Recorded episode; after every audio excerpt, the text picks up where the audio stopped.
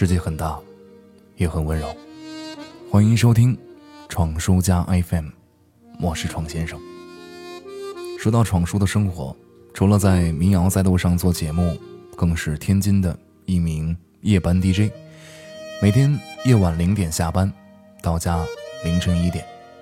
为了驾驶安全，需要强行保持清醒，于是到家躺在床上的时候，向来是睡不着的。准备稿子成为了我晚上的常态，但是昨天晚上我并没有这么做，而是陪一个小姑娘聊了很久。先来大概讲讲她的故事吧，同时请你不要随意评论她的生活，谢谢配合。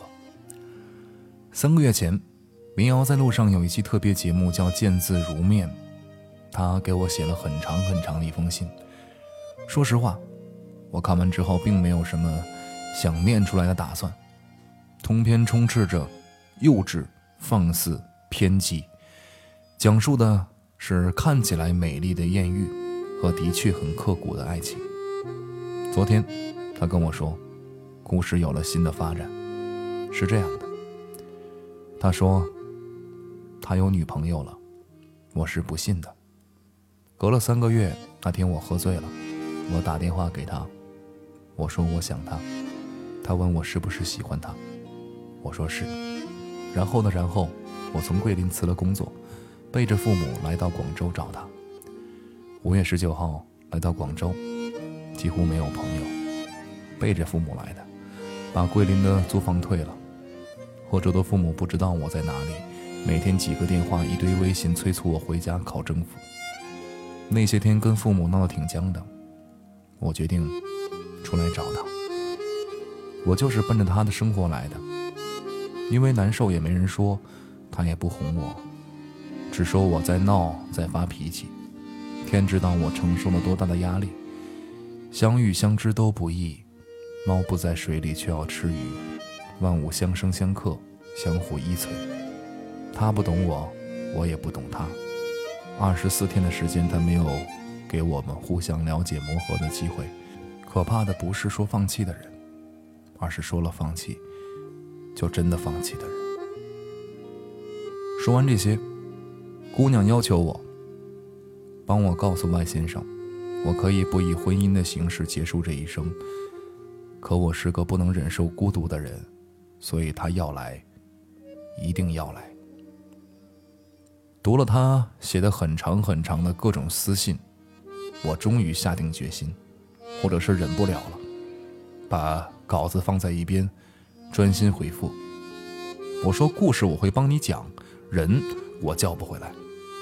我会跟每一个苦苦追求的人说，你究竟是舍不得还是不甘心呢？其实他的故事真的不值得我费多少口舌。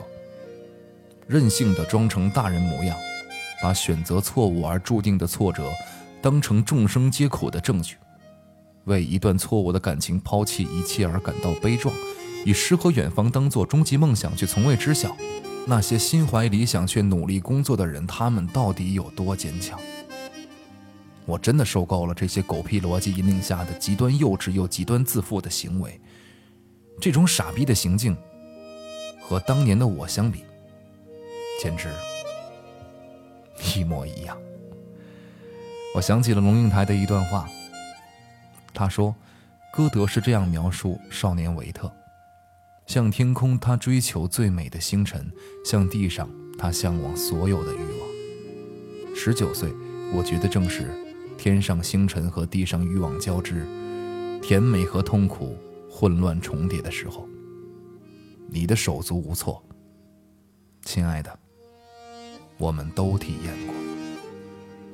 你五岁的时候，小伙伴抢走了你的糖，你哭得痛彻心扉。那时候你痛苦吗？糖没有了，对于五岁的你就是天大的痛苦。此时的你所经历的，也正是如此吧。我们的少年时代，那时候所经历的所谓的不幸，对于当时的我们，的确是最大的不幸。在没有渠道去获得安慰、理解、鼓励的年代，我庆幸我自己没有变成一个混蛋。我也不希望。认识闯先生之后，你依然孤独无助。忘记那个渣男这样的话，估计说一万句也不会有什么作用。不如就用下面的一段话吧：人生像条大河，可以风景清丽，更可能惊涛骇浪。你需要的伴侣，最好是能够和你并肩站立在船头，低吟浅唱两岸风光，同时更能在惊涛骇浪中紧紧握住你的手不放的人。换句话说，最好它本身不是你必须应付的惊涛骇浪。卑微的爱情不值得留恋，无谓的牺牲不值得歌颂，平淡的生活也不应该鄙夷。那为什么我跟你说了这么多呢？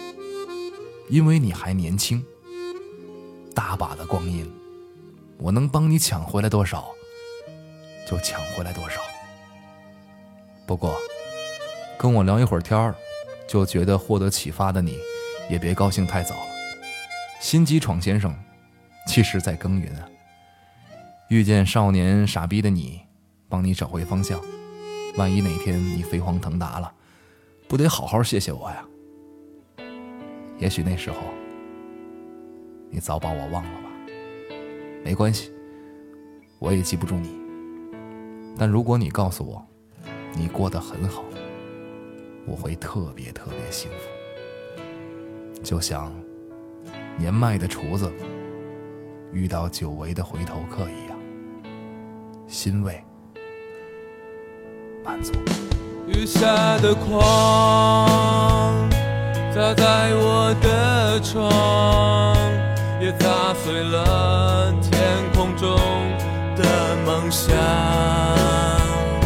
不断想象未来的模样，这一步和下一步那么长。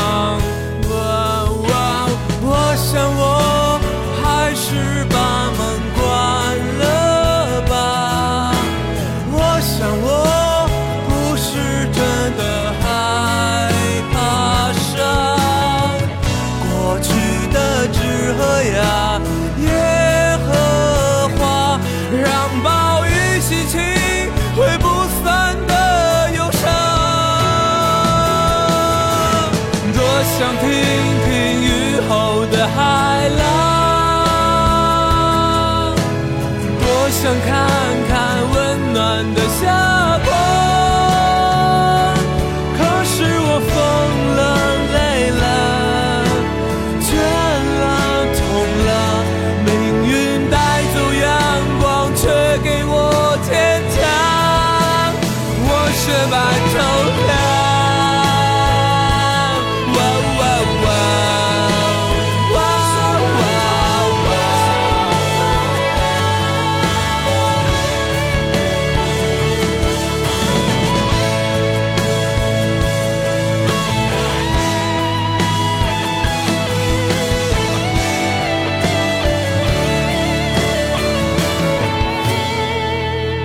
吹得响，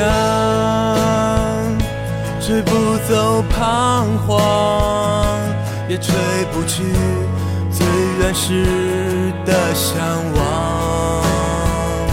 不停张望未来的模样，除了向前没有其他方向。